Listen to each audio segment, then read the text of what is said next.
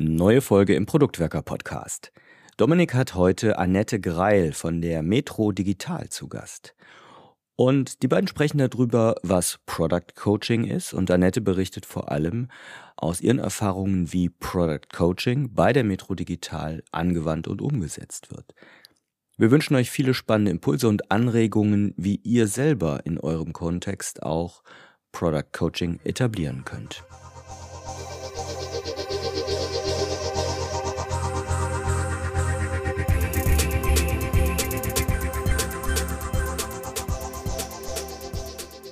Wir haben an dieser Stelle schon häufiger über verschiedene Karriere- und Entwicklungsmöglichkeiten für Product Owner, Product Manager und Product Leader gesprochen. Heute wollen wir über die besondere Herausforderung oder Rolle oder auch Verantwortung als Product Coach sprechen. Und dazu habe ich mir jemanden eingeladen, die uns besonders viel dazu erzählen kann, vor allem aus eigener Erfahrung. Bei mir ist heute Annette. Hallo Annette. Hallo Dominik. Schön, dass du heute bei mir bist. Du bist Product Coach bei der Metro Digital, aber magst du dich einmal kurz all denjenigen, die dich noch nicht kennen sollten, einmal kurz vorstellen? Äh, ja, ich bin eben Product Coach bei der Metro Digital ähm, mit einiger Erfahrung aus, dem, aus der Product-Entwicklung und jetzt relativ neu im Wholesale. Sehr schön, dann habe ich mir auf jeden Fall genau die richtige heute hier eingeladen. Aber bevor wir jetzt ein bisschen tiefer einsteigen, wie bist du eigentlich Product Coach geworden?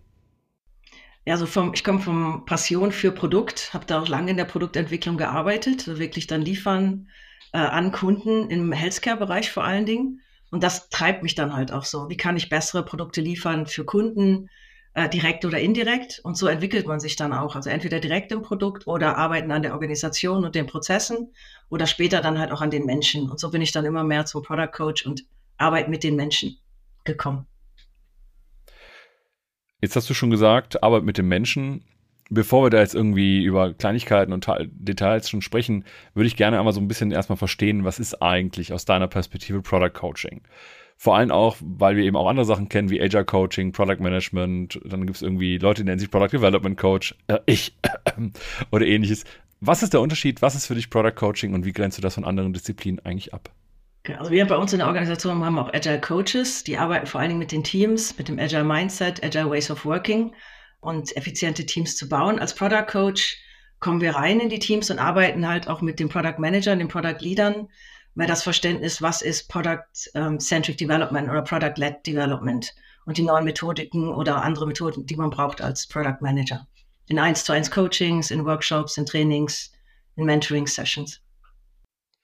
Ist das dann eine spezielle Disziplin der Organisationsentwicklung oder ist es dann eher auch mehr Mentoring, Coaching von den jeweiligen Produktrollen? Oder wie kann ich mir das konkreter vorstellen? Also bei uns ist das so wirklich alle Ebenen. Also wir arbeiten direkt mit den 1 zu 1 Product Managern, den Personen und machen deren Skillentwicklung, gehen aber auch auf die Organisationsentwicklung oder auf Change Management Projekte. Wir haben jetzt gerade wieder eins laufen, wo wir halt versuchen, das, den, die Prozesse etwas zu verbessern zu einer besseren Product-led Organization. Wie arbeitet ihr denn dann mit den Agile Coaches zusammen, die an dem Mindset vom agilen Arbeiten und so weiter arbeiten wollen und ihr dann Thema ne, produktzentriert etc. Wie sind eure, eure Schnittstellen, eure Abgrenzungen auch voneinander? In den Teams arbeiten wir sehr viel zusammen, also sehr eng zusammen, da ja die Agile Master natürlich die Teams wirklich kennen. Sie sind in den Zeremonien dabei, in den Meetings dabei, sie sehen ungefähr die Dynamiken. Äh, und wir kommen dann halt rein äh, entweder in bestimmten Situationen, wenn, es, äh, wenn sie sehen, okay, wir könnten, bräuchten da vielleicht noch mal ein bisschen Unterstützung, um das Produkt noch aufzubauen oder wir haben jetzt Workshops, Design Sprints oder irgendwas, um unser Produkt oder die, den Funnel am Anfang, wie, was ist das Problem, besser zu definieren. Oder wir, da wir ja parallel mit den Produktmanagern arbeiten, Product Owner in dem Sinne haben wir nicht, sondern das sind alles Product Manager, die auch als Product Owner agieren innerhalb der Teams da dann halt damit mit denen arbeiten, das hat natürlich dann auch Links zum Team und wie die Agile Master oder Agile Coaches mit denen arbeiten. Das habe ich jetzt richtig verstanden, dass ihr dann auch sehr stark in den ganzen Bereich Product Discovery mit unterstützt?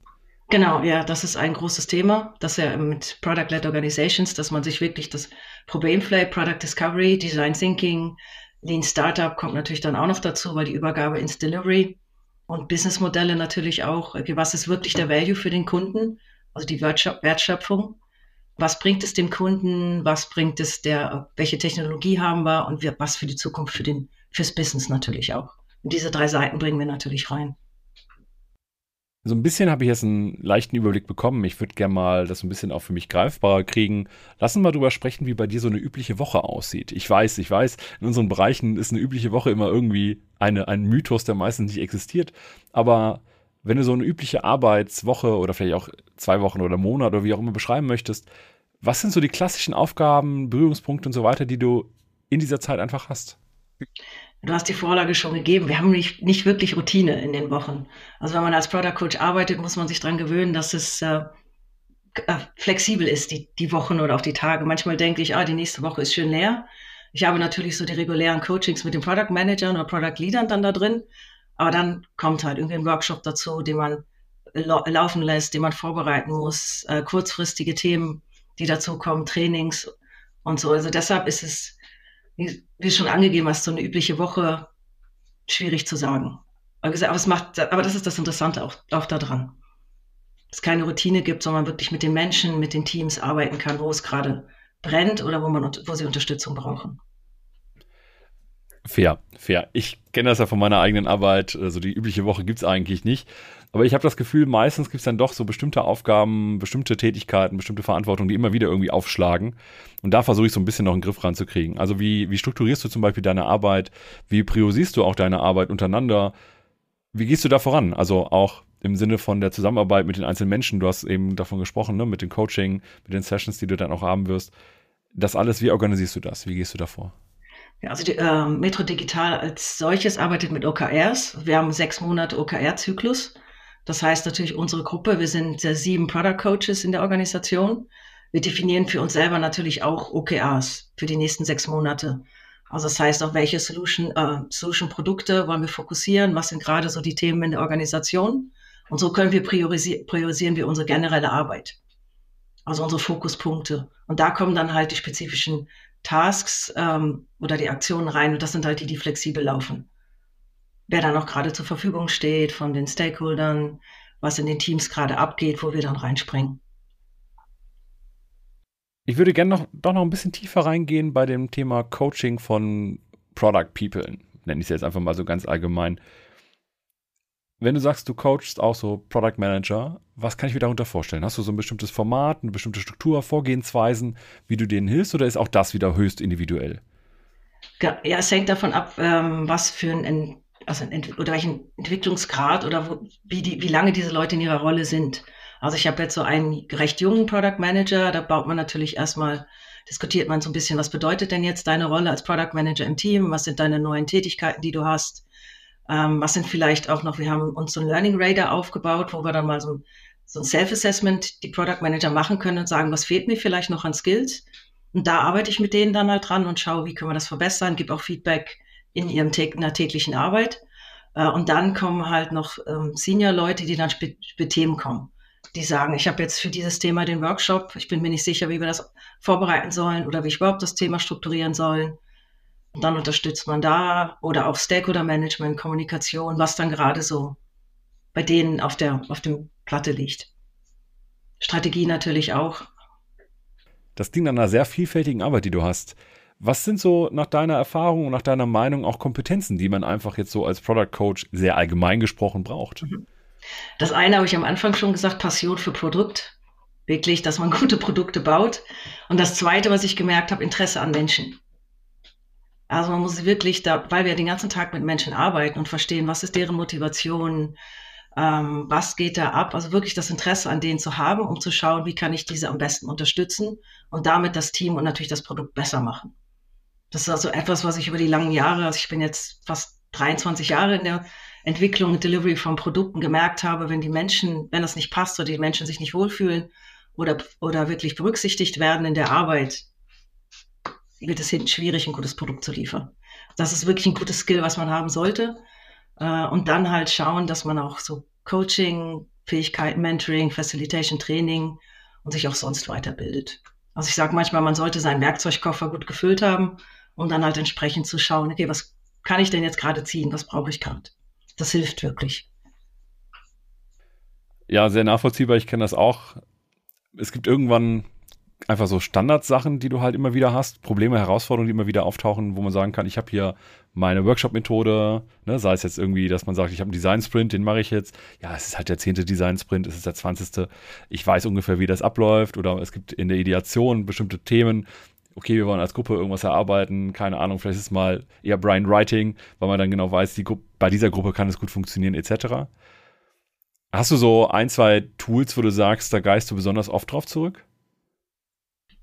Also ich habe Tools, eine Toolboxen, so wie Liberating Structures gibt es ja oder auch Methodiken, also es gibt genug Toolbücher über Design Thinking. Was ich aber vor allen Dingen verwende, ist halt immer so, so ein Frame zum Mini-Canvas zur Vorbereitung des Workshops.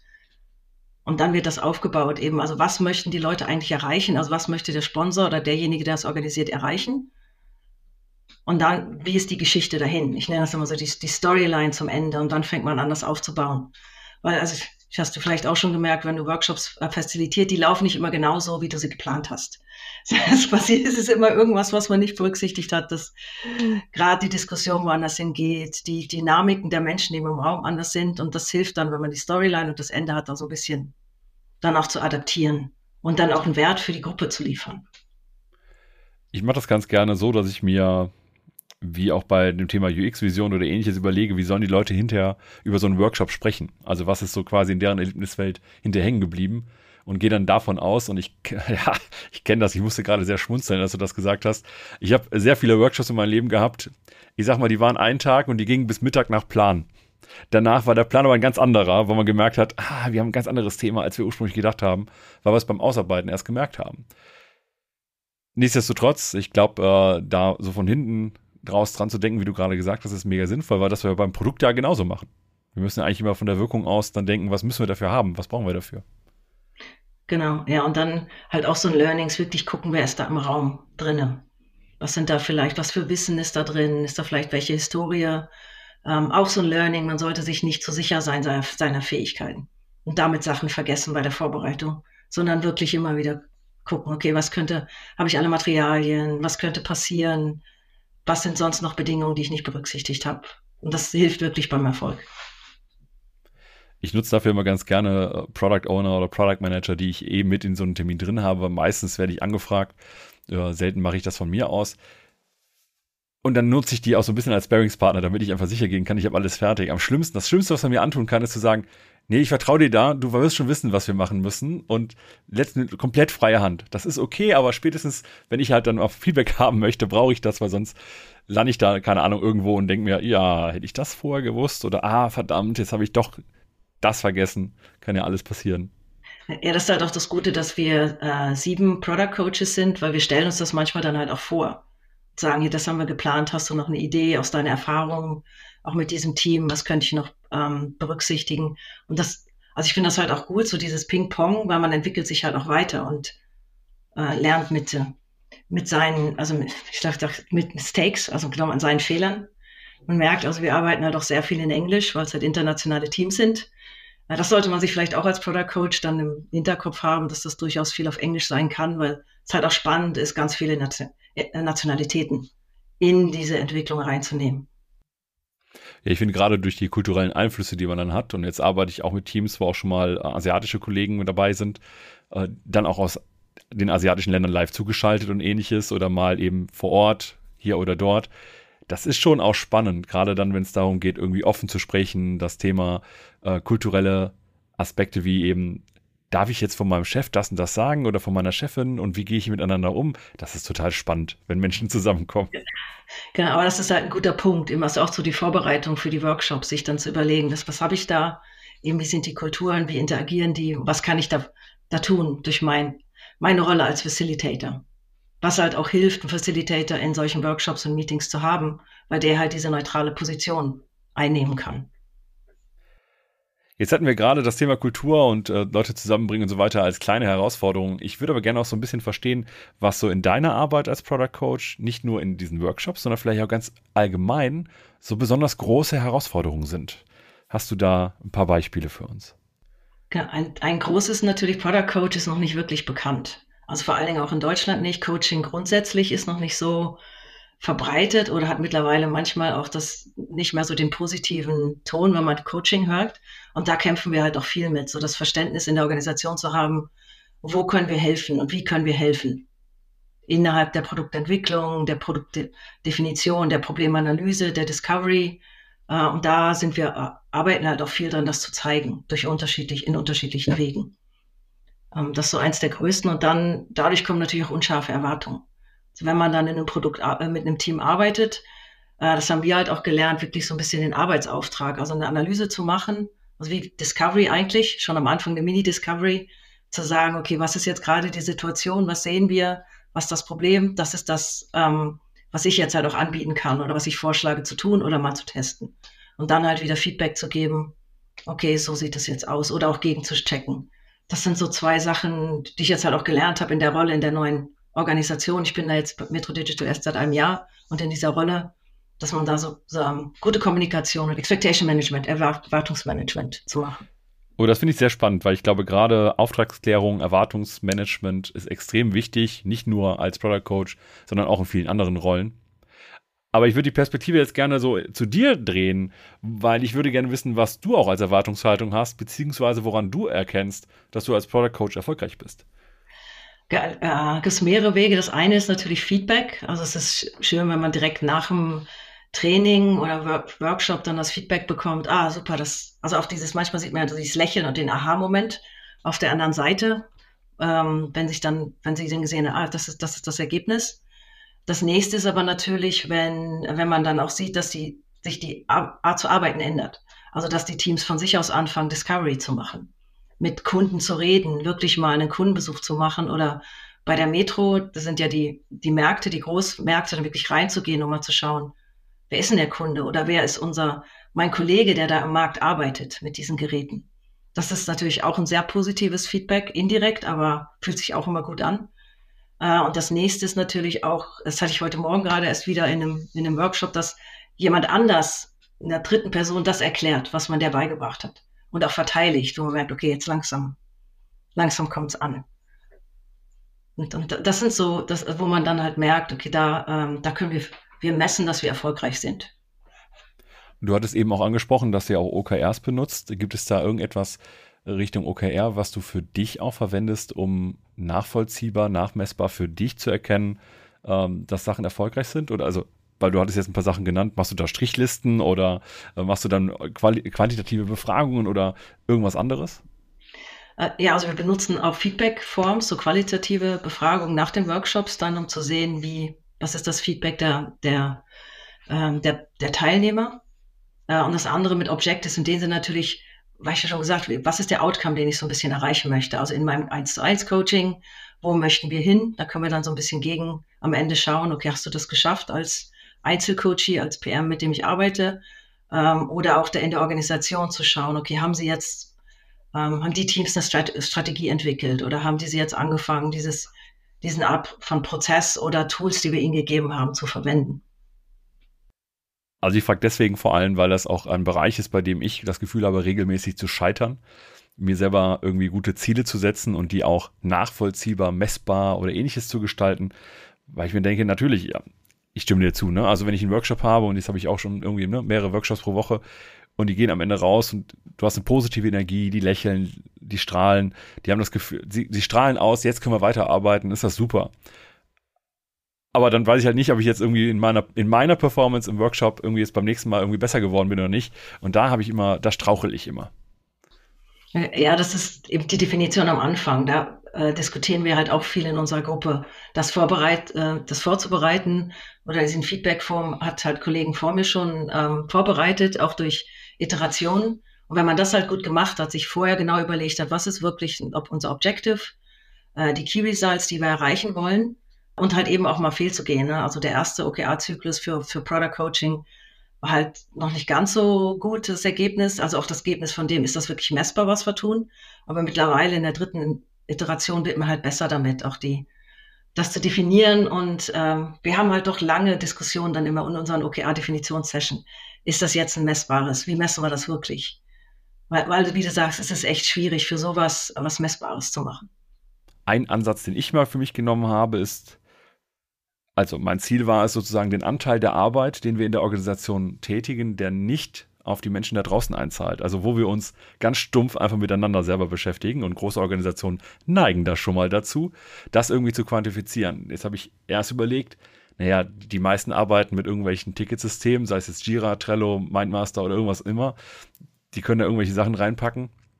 Und das kann ich hinterher irgendwie auswerten lassen. Oder ich frage die Leute einfach regelmäßig mit einem Fragebogen, in Anführungsstrichen, wo ich sagen kann, wie groß ist der Anteil der Arbeit äh, nach deinem Eindruck, den wir für die Menschen da draußen machen und wo wir uns nur mit uns selber beschäftigen. Aber auch da, ich habe beide Ansätze so ein bisschen anprobiert. So richtig gut finde ich irgendwie beides nicht. Aber es war zumindest so mein Ziel. Ich wollte jetzt irgendwie den Anteil der Arbeit, der eben Wert für die Menschen da draußen erzeugt, erhöhen. Und möchte natürlich auch irgendwie überprüfen, ob das wirklich funktioniert hat oder nicht. Ja, siehst, weil wir auch diese, diesen, diesen gemischten Ansatz haben. Ne? Einerseits Feedback-Forms, äh, nach den Workshops und Trainings und parallel dann halt äh, so singulär immer zu sammeln, was haben wir jetzt Feedback bekommen. Und in, also wir benutzen WorkPass als OKR-Tool. Dann wird das halt daran dann immer getrackt, okay, was haben wir jetzt erreicht für dieses Key Result mit unseren Actions. Du hattest eben noch so ein bisschen auch die Zusammenarbeit mit den Kollegen gesprochen. Du hattest auch über die Zusammenarbeit mit den Leuten in den Märkten gesprochen. Ich würde aber gerne noch mal ein bisschen in die andere Ecke zurückgehen, nämlich die Zusammenarbeit mit Product Ownern, Product Managern, die bei euch ja die Rolle Verantwortung als Product Owner teilweise tragen, aber auch Product Leadern. Wie arbeitest du mit denen zusammen? Ist das, habt ihr regelmäßigen Austausch? Habt ihr bestimmte Prozesse oder ist das alles mehr auf Zuruf? Ähm, wir hatten eben schon so ein paar Sachen angedeutet, aber ich würde hier gerne noch ein bisschen tiefer reingehen. Ja, ich habe ja erwähnt, wir haben diese Objectives, äh, also OKRs für uns, auch für die Product Unit. Ähm, und der Product Unit sind natürlich UX drin, Agile Master und auch die Product Coaches. Und danach wird dann halt immer abgeleitet. Also wenn jetzt irgendwie eine Anfrage kommt, dann wird geschaut, passt das zu den strategischen Intentions, die wir äh, weiterführen wollen? Fokussiert sich das auf die wichtigsten Solutions, die jetzt oder Produkte, die gerade unterstützt werden müssen? Dann wird das angenommen und dann geschaut, dass wir dann ordentliche Auftragsklärung gemacht haben. Ähm, oder dann halt nicht. Dann geht's geht's auf die Warteposition. Und da drinnen wird dann halt geschaut, die Aktivitäten, die dann reinkommen. Oder das nächste ist auch natürlich die zweite Frage, hilft uns das für die Zukunft? Wenn es jetzt auch noch nicht gerade in unserer strategischen Inten Intention drin ist, aber hilft uns das für die Zukunft, die, das Product Thinking oder den, die Weiterentwicklung in der Product-Led-Organisation zu, voranzubringen. Jetzt habe ich eben ja ganz doof gefragt, ne, wie sieht eine klassische Woche aus? Und du hast ja gesagt, naja, so richtig eine klassische Woche gibt es nicht, fair. Äh, ich will trotzdem noch mal wegen einem Punkt darauf zurückkommen, nämlich ich will ja auch, dass man diese Folge hört und danach weiß, okay, ist das vielleicht was für mich? Will ich mich in die Rolle entwickeln oder ähnliches? Oder ach, das machen die KollegInnen da drüben, die sich irgendwie Product Coach nennen. Wenn du jetzt so die letzten zwei Monate mal als Referenzrahmen nimmst, was würdest du sagen, wie sehr teilt sich deine Arbeit auf zum Beispiel äh, Vorbereitung, Nachbereitung, Durchführung von Workshops? Aber auch Mentoring, Coaching und so weiter. Wie teilt sich das so in große Bereiche auf? Und natürlich auch, welche großen Bereiche hast du da eigentlich? Also in den letzten zwei Monaten habe ich extrem viel 1 zu 1 Coachings gemacht, wahrscheinlich so 60, 70 Prozent. Ähm, dann noch ein bisschen, Tra äh, ganz bisschen, nur 5 Prozent Training, der Rest war Organisationsentwicklung. Also viel Kommunikation. Wir sind jetzt gerade auch in einem größeren Change-Projekt bezüglich Produkt drinne. Das heißt, wir haben natürlich uns da auch wirklich Präsentation gegeben, Kommunikation gemacht. Dieser Stream, der da so drin vorkommt. Das war jetzt vor allen Dingen die letzten zwei Monate. Ja, sehr spannend, ehrlicherweise, weil äh, ich kenne viele Organisationen, jetzt bin ich ja nicht nur angestellt, sondern auch selbst äh, freiberuflich unterwegs. Und viele sind immer in so ein, in so Change, ne, die Transformation, wo ich immer denke, was ist denn diese Transformation, von der ihr immer irgendwie redet? Und dann kann mir auch nie jemand sagen, wann ist sie denn erfolgreich? Ne, also, was soll das eigentlich? Wir wissen immer, immer, das ist irgendwie eine große Veränderungsmaßnahme. Wir wollen uns irgendwo radikal irgendwo ein bisschen verändern. Aber auch das kann da nicht immer jeder klären. Deswegen finde ich das Thema Auftragsklärung, was du eben ja auch schon mal hattest, total wichtig, dass man da so ein bisschen mehr Klarheit hat. Und natürlich, ehrlicherweise, du hast ne, ganz viel Coaching, Mentoring am Ende besteht die Organisation, ja, ich weiß, jetzt kann man irgendwie eine systemische Organisationstheorie anders denken und so weiter, aber grundsätzlich sind es ja Menschen, die da miteinander interagieren. Das heißt, man muss irgendwie schauen, kann man mit den Menschen arbeiten und was ist so in deren Kopf einfach los? Genau, ja, wirklich, also, was ich am Anfang schon gesagt habe, man muss Menschen mögen. Das ist als Product Coach, man muss wirklich Interesse an Menschen haben oder auch die Geschichte was haben sie gerade für eine Geschichte, wo kommen sie her, was haben sie für eine Motivation. Das finde ich total spannend. Also deshalb, also ich bin ja eigentlich Biomedical Engineer und Medizintechnik gemacht, was ja schon total diverse ist. Das muss halt auch was sein, dass man versucht, mit ganz viel Disziplinen das aufzunehmen, habe aber auch noch ein bisschen Psychologie gemacht, weil ich halt fasziniert war, okay, wie funktionieren Menschen, was ist ihre äh, Motivation, wie, wie werden sie eigentlich auch ein bisschen manipuliert durch gewisse Dinge?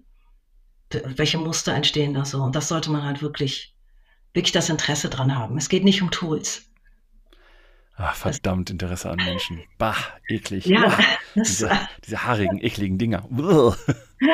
genau. Und das ist, also ich habe mehrfach erwähnt, das ist keine übliche Woche, aber das ist auch etwas, was man mögen muss. Ne? Es gibt Menschen, es gibt ja dieses ähm, äh, Lateral Vertical Thinker von Ed Edward de Bono, diese Theorie aus auch, wie ist Kreativität, wer ist kreativ? Manche sind halt mehr die, die Vertical, also die tief gehen in ihrem Denken, also Sachen abarbeiten, die machen das halt auch gerne. Ähm, die springen da nicht so von links und rechts, das muss es geben, aber es muss halt auch die, die, die, die, die Lateraldenker, also die, die quer über unterschiedliche Themen aufnehmen, integrieren, Organisationen weiterentwickeln, ähm, die muss es geben. Und das muss man halt auch mögen als Product Coach, dass da wirklich viele Themen sind, Informationen aufnehmen, Leute verbinden, kommunizieren. Und das so, um mal Tipps zu geben, ist das wirklich was für mich? Und da, das, da gehört eben auch dazu, dass ich die Woche immer wieder ändern kann. Wenn du schon das Ändern ansprichst, mich würde so ein bisschen auch deine Perspektive jetzt interessieren, wenn es darum geht, wie sich die Rolle als Product Coach, du hattest nämlich eben gesagt, die ist in Deutschland noch nicht so bekannt, aber wie siehst du so die Veränderungen in der letzten Zeit und auch in den kommenden Jahren vielleicht? Ich weiß, es ist ein wilder, wildes Raten. Es ist auch nichts auf das, es ist jetzt keine Schätzung, auf die wir dich festnageln werden. Aber was ist so deine, deine Prognose, deine Vermutung, wie sich die Rolle, die Verantwortung als Product Coach in den kommenden Jahren entwickeln könnte? Ich sage mal, ich hoffe. Meine Hoffnung ist, dass sich, also vor allem in Deutschland ist diese Rolle ja kaum bekannt. Das ist ja vor allen Dingen mehr, aus, aus den USA kam es ja im englischsprachigen Bereich, ist das schon sehr viel mehr verbreitet, dieses Product Coaching, Product Leadership Coaching äh, und Organisationscoaching bezüglich Product. Also ich hoffe, dass es einfacher bekannter wird in, in Deutschland ähm, und auch mehr Product Coaches gibt, die dann und auch der Wert gesehen wird in der Organisation. Andererseits haben wir auch bei uns im Team gemerkt, es gibt jetzt diese Diskussion zwischen Product Coaching und Product Ops. Also das eine ist ja wirklich mit den Menschen arbeiten, was wir jetzt schon mehrfach angesprochen haben, was ich ja auch viel mache.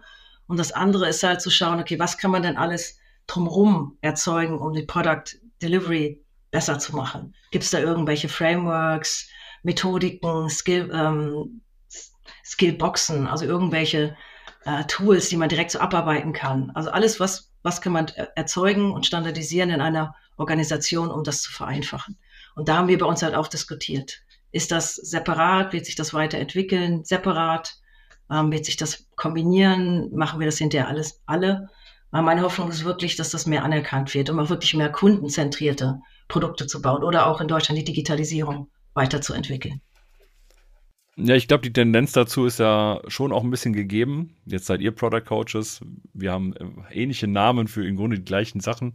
Und ich kenne einige Organisationen, die das so nach und nach aufbauen andere, die das auch gar nicht haben. Und ich glaube, wir haben hier so eine ähnliche Reise vor uns wie beim Thema Asia Coaching, wo wir merken, okay, es geht um andere Perspektiven und in die Integration in das organisationale Handeln am Ende. Also wir als Gruppe, als Organisation, die wir uns eben ne, irgendwie gemeinsam zusammengefunden haben, um irgendwas zu erreichen. Wie machen wir das? Und dass wir auch so etwas wie Coaches, und ja, der Begriff ist halt auch in Deutschland immer ein bisschen, bisschen überladen und schwierig, aber dass es halt solche Rollen manchmal einfach braucht. Ja, und halt zu sagen, also wir machen ja eben nicht nur Coaching, das heißt, wir gehen nicht nur rein und fragen, stellen Fragen, sondern Coaching in diesem Bereich bei Agile Coaching und Product Coaching beinhaltet ja wirklich vier Sachen, eben das Coaching, das Mentoring, aber auch trainieren, wo es notwendig ist oder Workshops zu facilitieren. Das macht es halt dann auch interessant. Ja, absolut. Absolut. Das macht es so schon vielfältig. Wenn es jetzt aber jemanden da draußen gibt, der oder die jetzt sagt, das klingt wirklich spannend und so langsam bin ich als Product Owner, Product Manager, ich habe das durchgespielt. Ich möchte eine neue Herausforderung nehmen.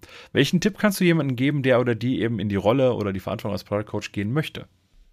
Na, du hast ja schon erwähnt, es gibt immer mehr in Deutschland. Es gibt halt auch eine sehr aktive Community. Das, das mag ich halt auch an dieser Produkt-Community. Die sind alle passionate about Product.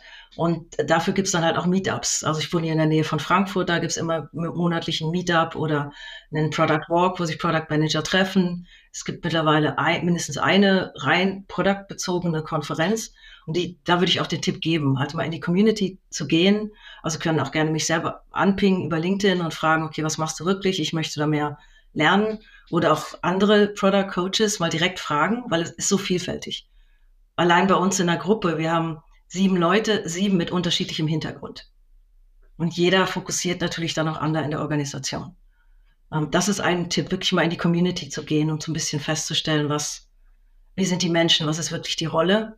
Und das zweite dann für sich festzustellen, ist das wirklich was für mich? Ähm, weil ist das die, die Frage stelle ich halt auch immer ähm, anderen, die, die, die reingehen wollen. Bist, möchtest du lieber das Produkt treiben, also der im Front Seat sitzen und ähm, Entscheidungen treffen? Das ist noch Product, nicht Product Coaching. Als Coach bist du immer so in der zweiten Reihe der ähm, äh, Enabler für die Leute, also Tipps geben, aus deiner Erfahrung trainieren, aber die Entscheidung, was das Produkt tut, tut jemand anders. Und das muss man mögen. Also eben nicht da vorne zu stehen, sondern eigentlich durch, was ich am Anfang sagte, durch Feedback, positives Feedback oder Beobachtung, indirekte Beobachtung, dass sich was verändert. Das ist so das Zweite. Und danach das Dritte, was ich vorher schon mal gesagt hatte, seine Werkzeugkiste füllen. Mit allem Möglichen, mit, ähm, mit äh, Konzepten für, für Produkt, dann in Bereichen, was wir wieder meinten, mit Coaching, Mentoring, Facilitation oder das auch ähm, Industrie-Know-how, in der man gerade arbeitet, um wirklich da entsprechend flexibel arbeiten zu können. Das wären so meine drei Vorschläge. Sehr schön. Ich hoffe, damit fühlt sich jetzt der eine oder andere da draußen besser befähigt, Entscheidungen zu treffen. Nämlich zum Beispiel, ob man in die Richtung möchte. Und die Bereiche, die du aufgenannt hast, das Facilitieren, aber auch Mentoring und so weiter, sind ja schon mal Sachen, die wir auch in unserer normalen Arbeit als äh, Product Manager, Product Owner etc. kennenlernen, dann vielleicht auch lieben lernen. Und ich fand das schön, was du gesagt hast, mit an der Seite stehen oder ne, dahinter. Ich finde es ich weiß, es passt nicht 100 Prozent, aber ich finde immer so Arthur und Merlin, ne? also eigentlich ist Arthur ja der König und steht vorne und hat den ganzen Erfolg und Merlin steht irgendwie an der Seite. Natürlich machen wir jetzt keine Magie, also wir zaubern hier nicht irgendwie irgendwas Großes herbei etc., aber schon mehr am System arbeiten statt im System arbeiten. Das wiederum reizt mich beispielsweise sehr an der Rolle, die Organisation eben auch zu verändern. Sehr schön. Dann bin ich sehr dankbar, dass du heute Zeit hattest, um mit uns einmal über die Rolle als Product Coach zu sprechen, was dein Werdegang war, was Herausforderungen dabei sind, welche Kompetenzen man braucht und dass man mit diesen ekligen Teilen, diesen äh, Menschen irgendwie zusammenarbeiten muss und die vielleicht auch mögen muss. Das fand ich äh, sehr erläuternd. Vielleicht äh, überdenke ich mir jetzt nochmal meine, meine Berufswahl. Nein, Quatsch. Gibt es noch irgendetwas, was du den Menschen da draußen mitgeben möchtest, als, äh, ich sage nicht berühmte letzte Worte, weil ich hoffe, es sind nicht deine letzten Worte, aber zumindest als Abschluss unserer heutigen Podcast-Folge?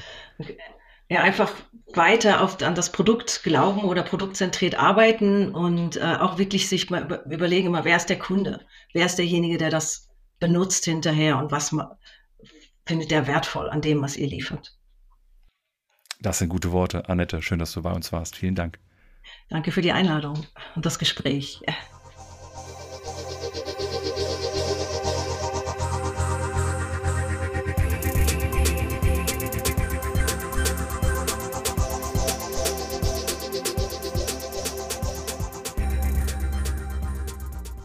Wir hoffen, die Episode hat mal wieder ein spannendes Thema und einige Insights für dich gebracht und ein paar Impulse. Welches Thema fehlt dir noch? Welches Thema sollen wir hier mal besprechen? Oder welchen Gast möchtest du uns gerne mal vorschlagen? Schreibt uns einfach an auf den Social Media Kanälen, insbesondere bei LinkedIn oder per Mail unter feedback at produktwerker.de. Wünscht euch ein Thema, schreibt uns, was für Gäste ihr hier mal hören möchtet, vermittelt uns auch gerne den Kontakt dahin. Wir freuen uns, Themen zu liefern, die euch weiterhelfen.